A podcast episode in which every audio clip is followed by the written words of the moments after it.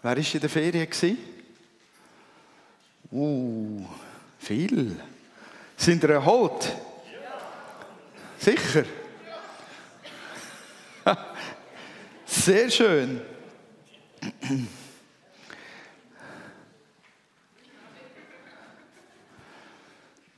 Wer nicht auf Facebook ist, hat vieles davon nicht verfolgen können, was in den Ferien anderer geschehen ist.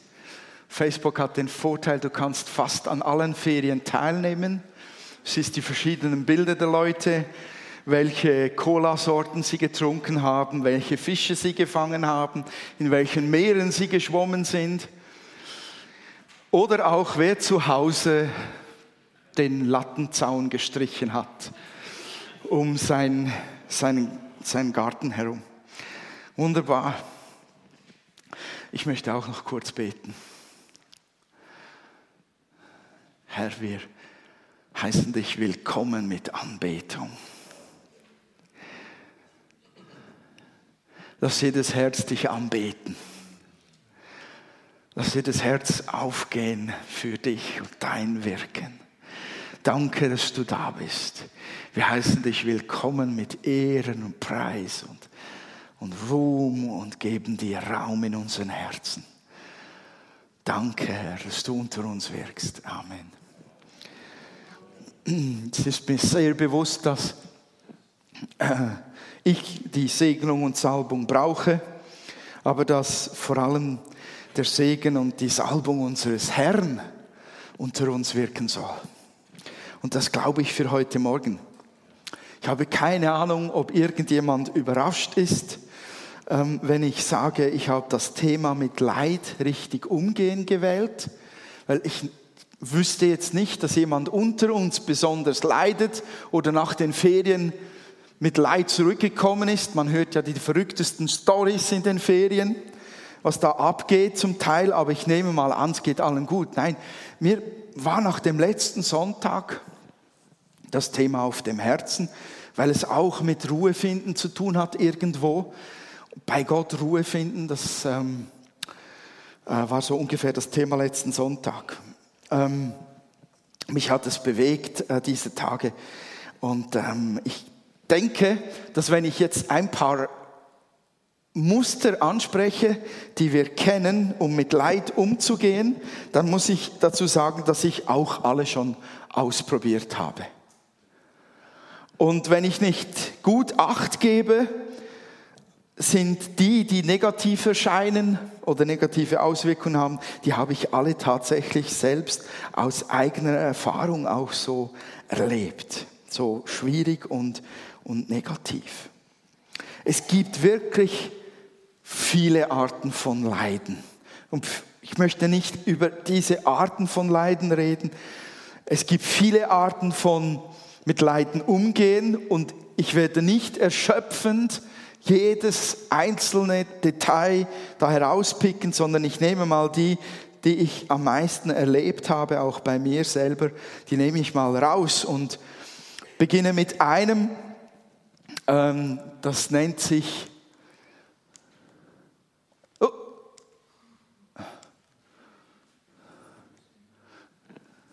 mein Finger ist zu schnell oder der Beamer ist zu langsam. Das nennt sich Leugnen.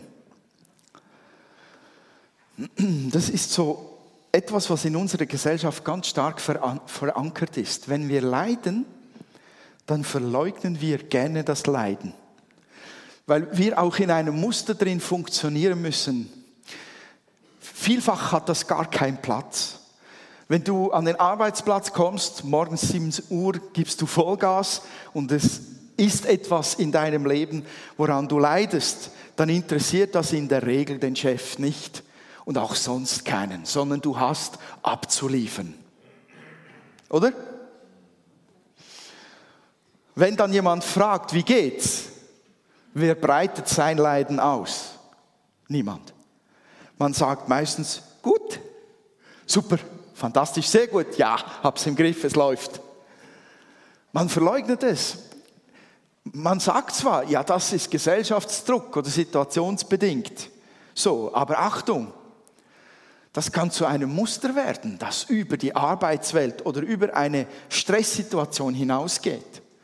Das Leugnen kann ein Muster werden, das selbst in den Situationen, wo Raum da wäre, wir dann sagen, ja, geht gut, es geht gut, es geht alles gut, alles gut.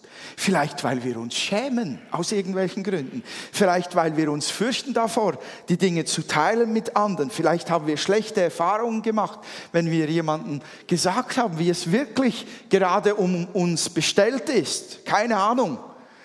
Aber es darf eigentlich kein Muster sein. Diese, ich habe dem früher John Wayne Mentalität gesagt. Der John Wayne, den kennen nicht mehr viele das war, das war der Vorgänger von Bruce Willis, den kennen einige noch. Der Bruce Willis und der John Wayne haben das gemeinsam, dass wenn sie leiden, sie einfach die Zähne zusammenbeißen und lächelnd durchs Feuer gehen. Und diese Mentalität, die hat man mir auch beigebracht, schon in meinen Kinderjahren. Ähm, du zeigst deinen Schmerz nicht. Du bist da in der Die-Hard-Mentalität. Und es ist ja sowieso so, dass wir so allgemein in unserem Breitengrad ähm, das Leben ja immer im Griff haben müssen. Dann sind wir okay.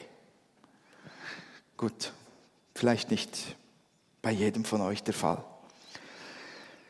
Es ist etwas in uns allen, das uns dahin bringen möchte, dass wir vorgeben, dass alles okay ist. Und das darf nicht sein. Wir sind Wesen, die leiden können, und die Gefühle haben, die Gedanken haben. Und wenn wir das verleugnen, verleugnen wir das, was Gott geschaffen hat.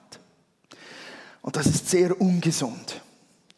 Da gibt es noch eine weitere Möglichkeit, mit Leiden umzugehen, zum Beispiel mit Wut darauf zu reagieren.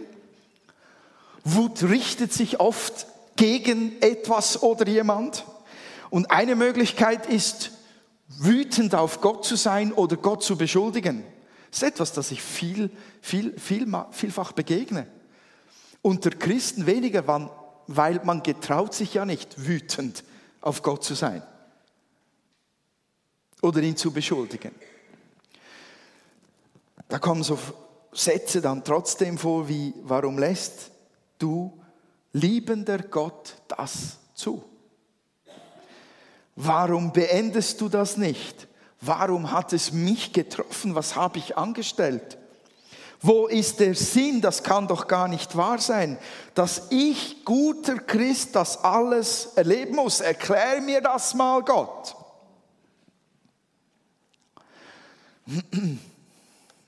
Ich finde, wir dürfen wütend sein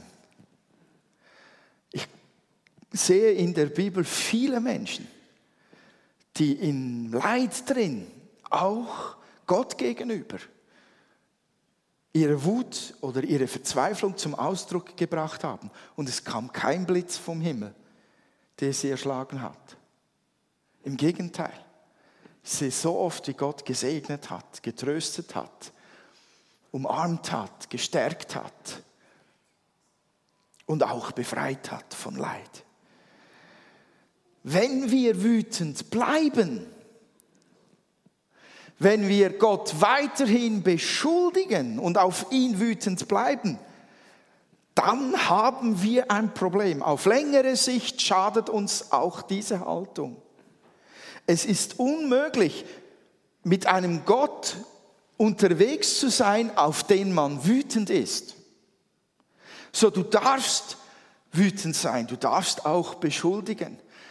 Aber es gibt den Moment, wo der Heilige Geist dein Herz berührt und sagt, du weißt doch ganz genau, dass er nicht daran schuld ist. Und dann muss es eine Wendung finden. Es ist unmöglich, durchs Leben wütend auf Gott gehen und eine gute und leidenschaftliche und positive Beziehung zu Gott aufrecht zu erhalten. Das geht nicht. Wer ein Leben lang wütend ist auf Gott, der muss sich nicht wundern, wenn seine Beziehung zu ihm sehr lau ist, wenn seine Gebete so leer sind und Gott so weit weg erscheint. Das ist eine Folge davon. Dann gibt es noch eine Möglichkeit, anstatt Gott anderen Schuld zuzuweisen. Ist auch eine sehr beliebte Option. Und wie gesagt, ich habe jede davon selber durchgemacht.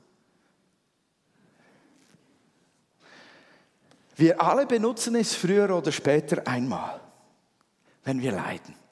Wir wollen das Leiden immer erklärt haben. Und eine gute Erklärung ist, der ist schuld oder sie ist schuld. Die war ganz böse heute Morgen zu mir. Sie hat mir den Tag versaut. Ja. Schatz, du hast mir heute Morgen nicht Heu gesagt und kein Küssli gegeben. Das beeinflusst tatsächlich auch den Alltag, aber ich gehe da noch ein Stück weiter. Das sind so die kleinen Beschuldigungen, vielleicht noch die süßen Beschuldigungen. Aber in den Jahren, wo ich durch die Restaurants gezogen bin und Freitagabend für Freitagabend gesungen habe, da habe ich so oft Folgendes erlebt, dass wenn wir dann uns hinsetzten und wir eingeladen wurden, um etwas zu trinken, wir diese Geschichten gehört haben von diesen Männern. Meistens waren es betrunkene Männer, so gegen halb zwölf, zwölf Uhr waren die wirklich hackevoll. Und dann haben die ihre Lebensgeschichten ausgebreitet. Meistens fingen die Sätze an mit, ja, ja, Gott ist schon gut, aber. Und dann kommen ganze Leidensgeschichten und die sind real, die wurden erlebt. Aber in diesen Leidensgeschichten, kam in der Regel der Punkt, wo klar war, wer schuld ist, nämlich der andere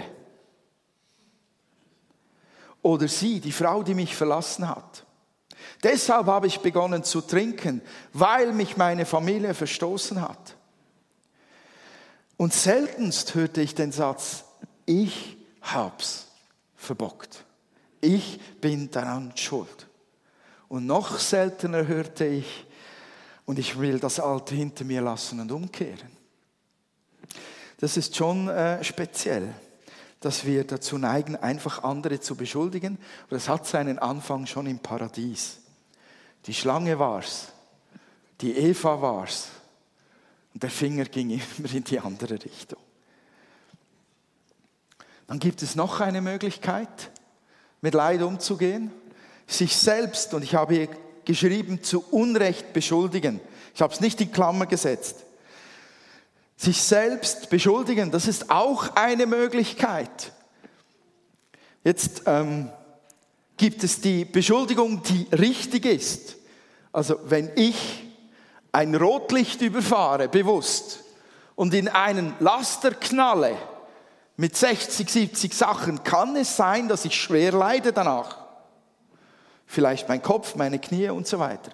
Und daran bin ich wirklich selbst schuld. Aber gerade unter Christen entdecke ich eine Form von Selbstbeschuldigung, die einfach nicht richtig ist. Weil ich nicht sündlos bin, leide ich, habe ich schon gehört.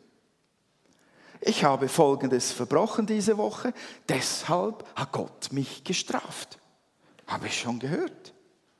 Oder irgendwas muss ja Gott mit mir vorhaben, sonst würde er mich nicht so leiden lassen. Heißt es immer, wenn ich stark leide, dass Gott nächstens etwas Gewaltiges tut durch mich? Woher kommt dieser komische Zusammenhang? Oder weil Gott mich demütigen will, leide ich. Da ist die paulinische Kausalitätsklausel darin. Also das heißt, nur weil ein Mann gesagt hat, dass der Herr es zulässt, dass er leidet, damit er sich nicht überhebt, heißt das doch nicht, die gesamte Christenheit muss leiden, damit sie sich nicht überhebt. Versteht ihr das? Weil ich gesündigt habe, erzieht mich Gott oder straft mich Gott. Wenn ich mehr Spenden geben würde, gäbe es nicht so viel Leid in meinem Leben. Wenn ich mehr beten würde, wäre manches ganz, ganz anders. Das sind, das sind so Selbstbeschuldigungen, die mit einem einzigen Wort aus der Bibel, hoffe ich, weggefegt werden können. Zum Beispiel aus dem ersten Johannesbrief, Kapitel 2, Vers 12. Dort steht, ich schreibe euch, meine Kinder, weil eure Sünden in Jesu Namen vergeben sind. Was haben wir gerade gefeiert? Die Vergebung unserer Schuld. Haben wir nur einmal im Monat Vergebung unserer Schuld?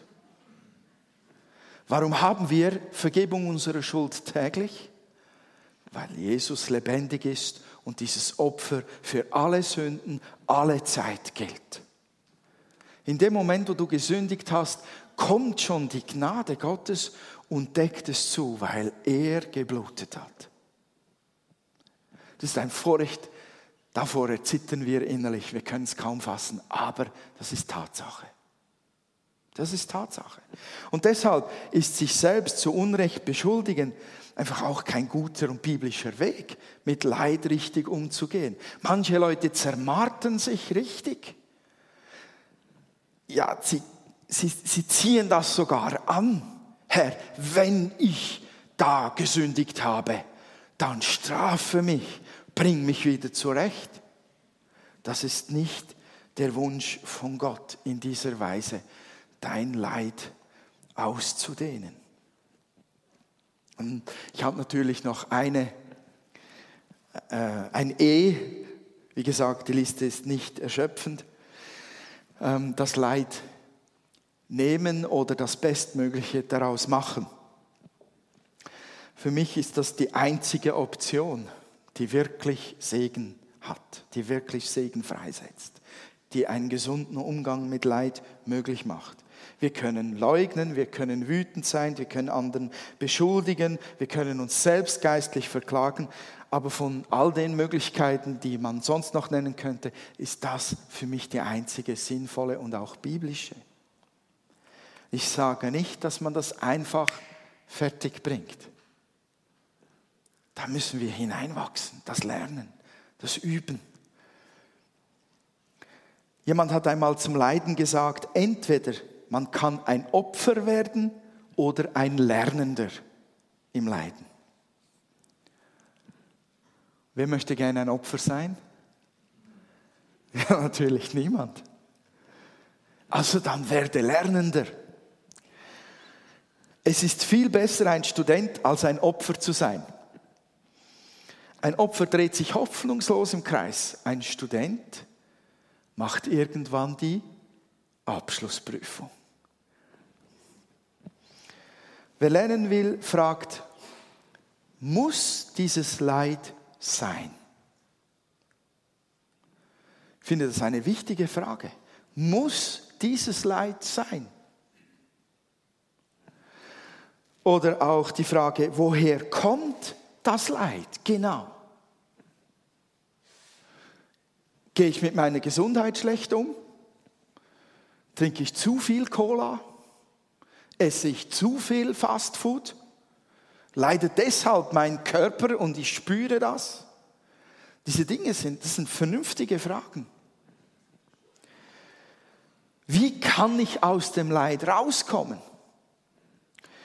Wie mache ich das Beste daraus? Oder wie kann ich es brechen? Wie kann ich es wegweisen? Das ist auch eine Option.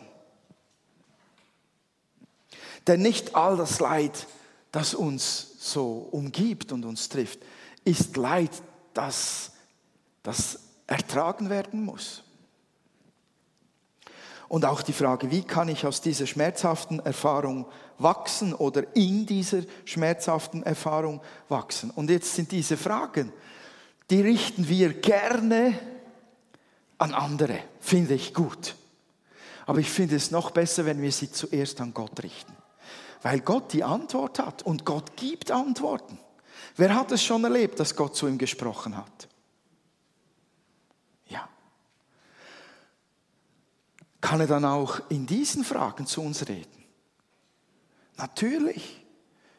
Er hat die besten Antworten. Und wisst ihr, wenn wir menschlich miteinander austauschen, das ist gut und okay, aber die besten Antworten hat nur Gott alleine und keine menschliche Erklärung kann uns heilen oder setzt uns frei.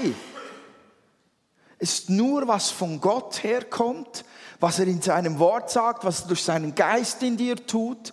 Nur das bringt wirklich Durchbruch oder lässt uns stark bleiben mitten im Leiden oder führt uns in die richtige Richtung, auch im Gebet.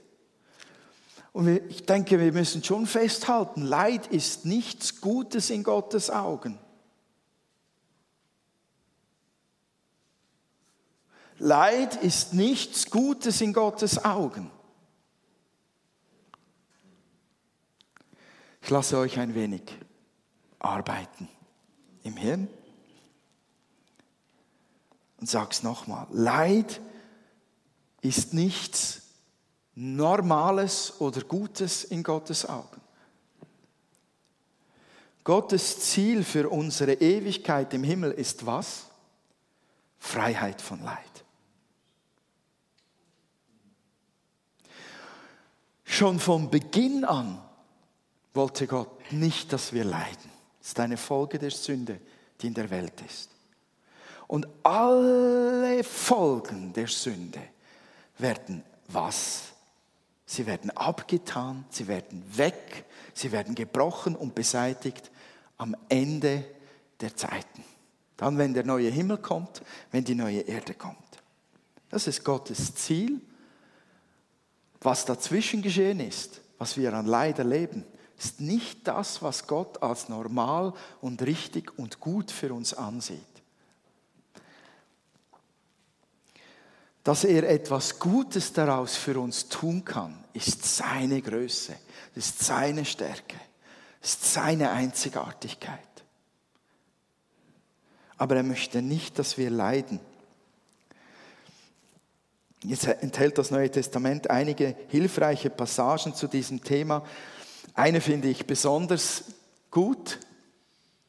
Römerbrief Kapitel 8, Vers 18 an. Äh, bis und mit 28. Da heißt es, ich bin aber davon überzeugt, dass unsere jetzigen Leiden bedeutungslos sind im Vergleich zu der Herrlichkeit, die er uns später schenken wird. Denn die ganze Schöpfung wartet sehnsüchtig auf jenen Tag, an dem Gott offenbar machen wird, wer wirklich zu seinen Kindern gehört.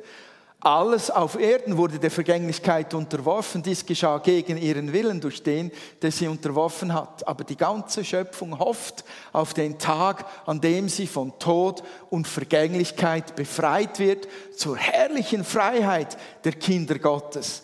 Denn wir wissen, dass die ganze Schöpfung bis zu diesem Augenblick mit uns seufzt, wie unter den Schmerzen einer Geburt. Mal bis hierhin. Interessant sind die Worte Leiden und, das, und Herrlichkeit. Und Paulus vergleicht diese zwei Dinge. Und ich finde das enorm schwierig. Jetzt sprich mal zu jemandem, der wirklich schwer leidet und mach diesen Vergleich. Sag ihm, wenn wir schauen würden, wie dein Leiden jetzt ist im Vergleich zur Freude der Herrlichkeit, die meisten sagen, ich kann mir, kann mir gar keinen Gedanken daran verschwenden. Ich schaffe das gar nicht, dahin zu denken. Und trotzdem vergleicht Paulus das. Er sagt, schau dein Leiden an. Sieh es an. Und schau die Herrlichkeit, die Ewigkeit an. Vergleiche die zwei Dinge. Tu es ernsthaft, bitte vergleiche sie. Egal wie schwer dein Leid ist, vergleiche es. Und du kommst zu folgendem Schluss. Es ist nichts im Vergleich zur Herrlichkeit. Es heißt nicht, da dein Leiden ist nichts. Es ist real. Gott nimmt das ernst. Deshalb vergleicht er es ja und sagt uns durch den Paulus, wenn du leidest, schau auf die Ewigkeit. Schau auf die Ewigkeit, wie viel Segen, wie viel Freude, wie viel Gnade, wie viel Barmherzigkeit, wie viel Befreiung und Freiheit da liegt, das fegt dein Leiden weg wie eine Feder im Vergleich. Die Ewigkeit wiegt viel schwerer. Die Freude und der Trost und die Gnade wiegt viel schwerer als dein Leiden jetzt, wenn man es mal miteinander vergleichen darf. Es gibt eine Herrlichkeit-Seite. Das Schwierige für uns Menschen ist, dass wir wie fixiert sind auf die schwierigen Dinge. Ich störe mich seit sieben Jahren an dem Punkt hier. Ich weiß, der ist da. Selbst wenn ich ihn von da langsam nicht mehr sehen kann, weil auch mein Augenlicht nachlässt. Aber ich weiß, der ist da. Der nervt. Dass da oben etwas Wunderbares ist. Das muss man sich manchmal bewusst machen, wenn man auf dem Punkt fixiert ist.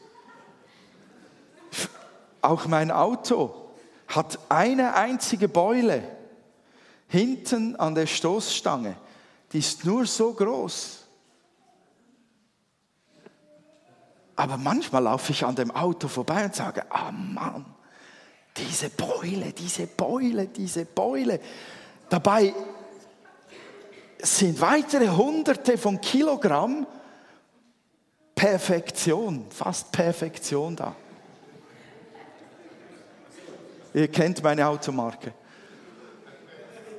Aber ich genieße nicht den Rest. Ich nerve mich über diese Beule.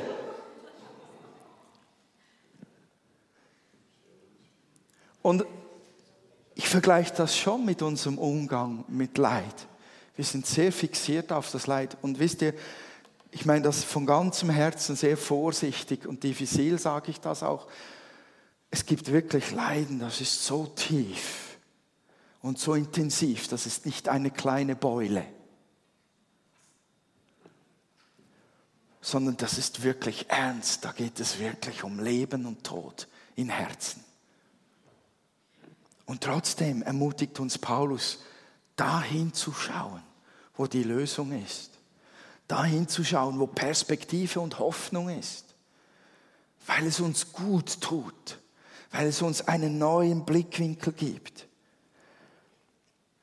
Dann gibt es noch eine gute Botschaft für alle Leidenden. Äh, was habe ich hier gemacht?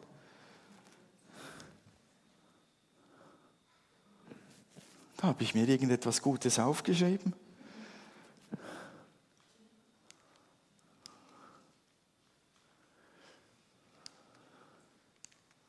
Ja, da ist es. Unser Leiden ist vorübergehend. Es gibt ein Maß, das Gott bemessen hat. Er hat gesagt, bis hierhin und nicht weiter. Entweder weil du nicht mehr tragen kannst mit seiner Hilfe oder weil dort einfach der Punkt ist, wo er erlöst oder weil einfach die Zeit dort abgelaufen ist von diesem Leiden oder weil du dort durchbrichst in diesem Leiden. Egal, das Leiden ist vorübergehend. Es ist nicht unendlich. Die Freude hingegen ist unendlich. Leid ist nicht das letzte Kapitel sondern es kommt etwas Besseres auf uns zu. Etwas Besseres ist auf dem Weg.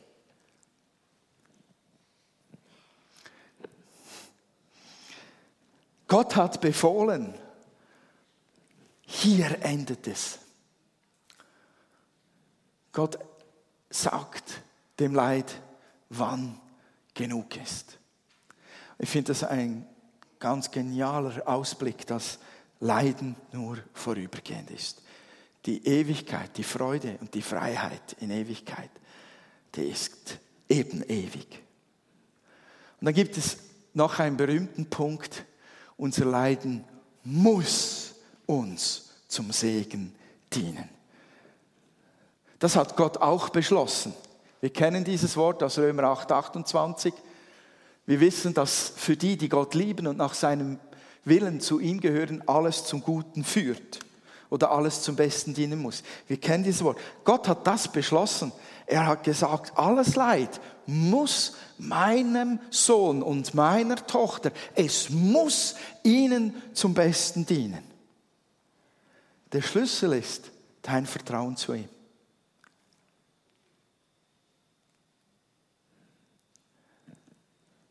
Das macht es nicht automatisch in deinem Herzen.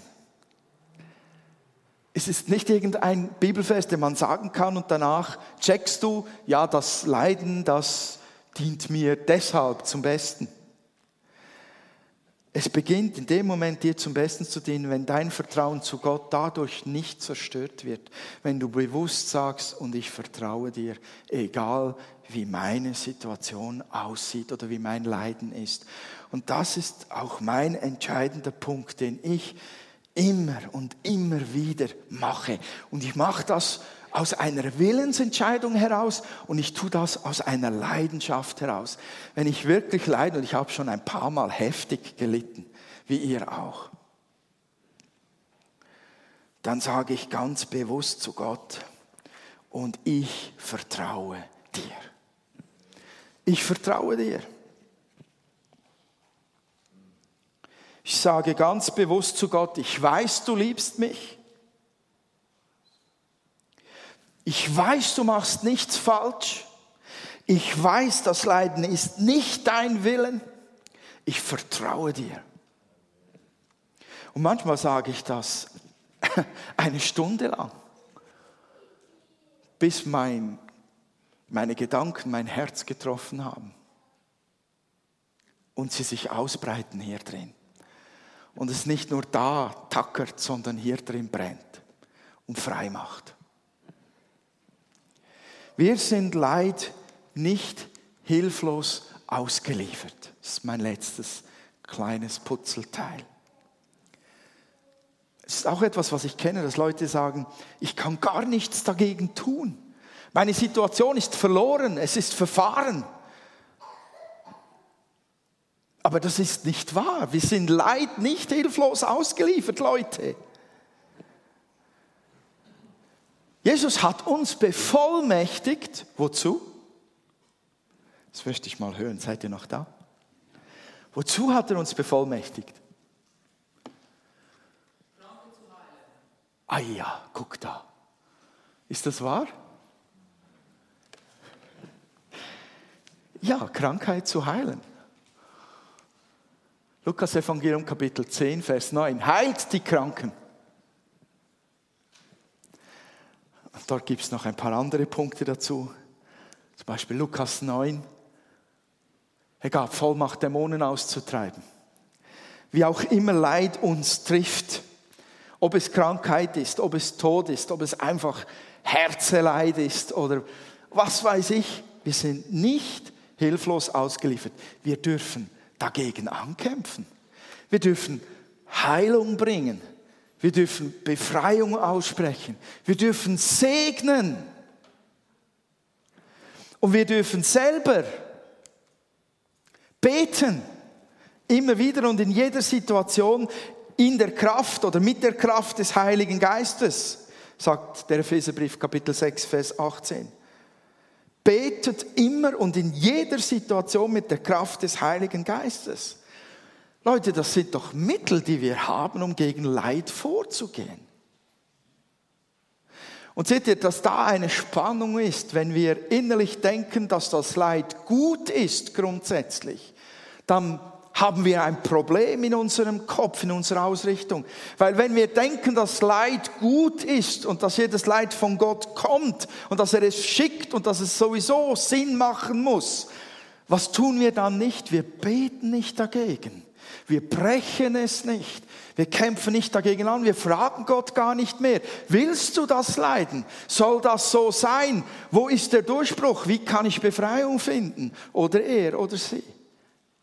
Es ist ein schmaler Grad zu gehen darauf. Auf der einen Seite Leid als etwas, das einem im Leben treffen kann, zu akzeptieren und auf der anderen Seite innerlich, sage ich mal, hoch erhobenen Hauptes über Leid stehen und Gott um Führung zu bitten, wie man genau damit umzugehen hat. Im Johannesevangelium Kapitel 14, Vers 1 steht, habt keine Angst, ihr vertraut auf Gott, nun vertraut auch auf mich. Jesus ist es,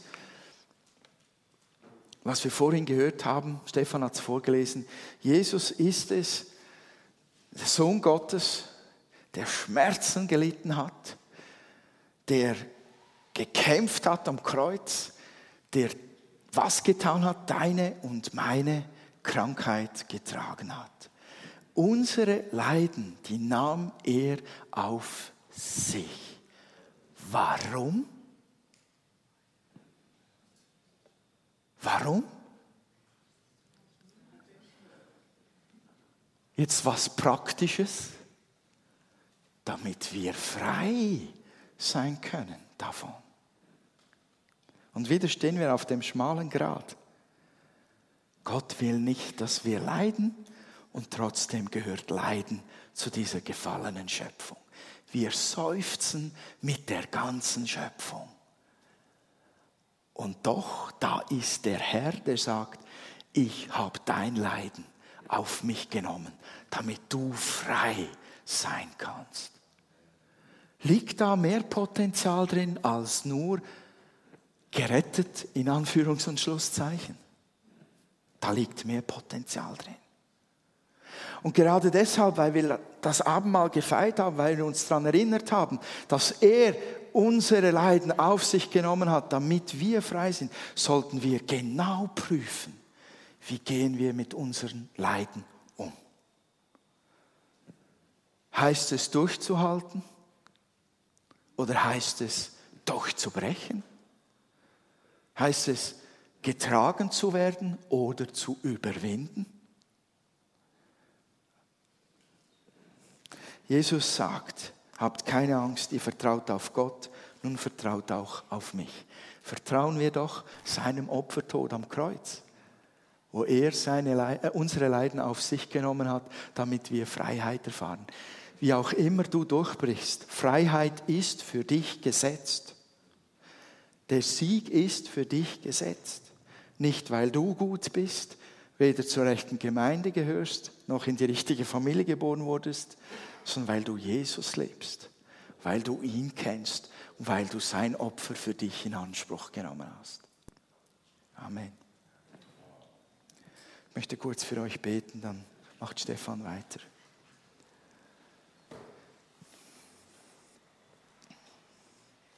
Herr, ich danke dir, dass du so ein schwieriges Kapitel uns ans Herz legst und uns hilfst, mit dem Herzen zu sehen und mit dem Verstand.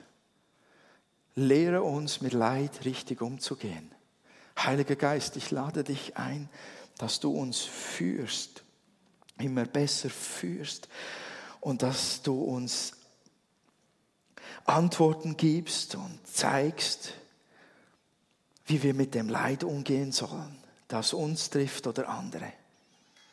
Und ich möchte deine Gemeinde hier dir ans Herz legen. Und ich möchte, dass wir mehr verstehen, weiterkommen, tiefer kommen, dass wir Leid durchbrechen lernen, beseitigen lernen, dass wir Leid tragen lernen, mittragen lernen, dass wir wirklich das erleben, was du in deinem Wort sagst. Das Leid muss uns zum Besten dienen. Alles, was uns trifft, alles, alles im Leben muss uns zum Besten dienen. Lehre uns alle wirklich das zu erleben. Und ich bitte dich für die, die entmutigt sind und die Vertrauen verloren haben, dass du neues Vertrauen gerade jetzt freisetzt in ihren Herzen.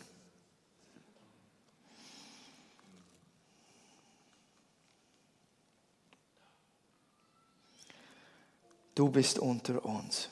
Ich gebe dir Raum. Setze frei, setze neues Vertrauen in dich frei.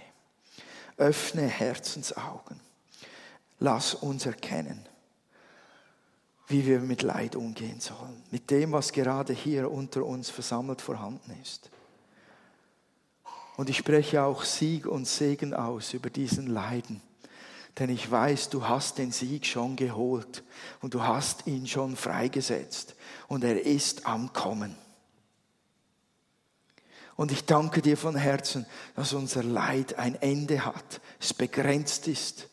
Danke, Herr, dass du das Maß bemessen hast. Genug ist genug. Und wenn du genug gelitten hast, dann sage ich dir in Jesu Namen, es ist genug, sei frei davon. Ich segne deine Kinder, Vater, in deinem Namen Jesus. Ich segne euch mit Befreiung von Leid, mit Kraft durchzustehen und mit Erkenntnis, wie umgehen mit dem Leid. In Jesu Namen. Amen.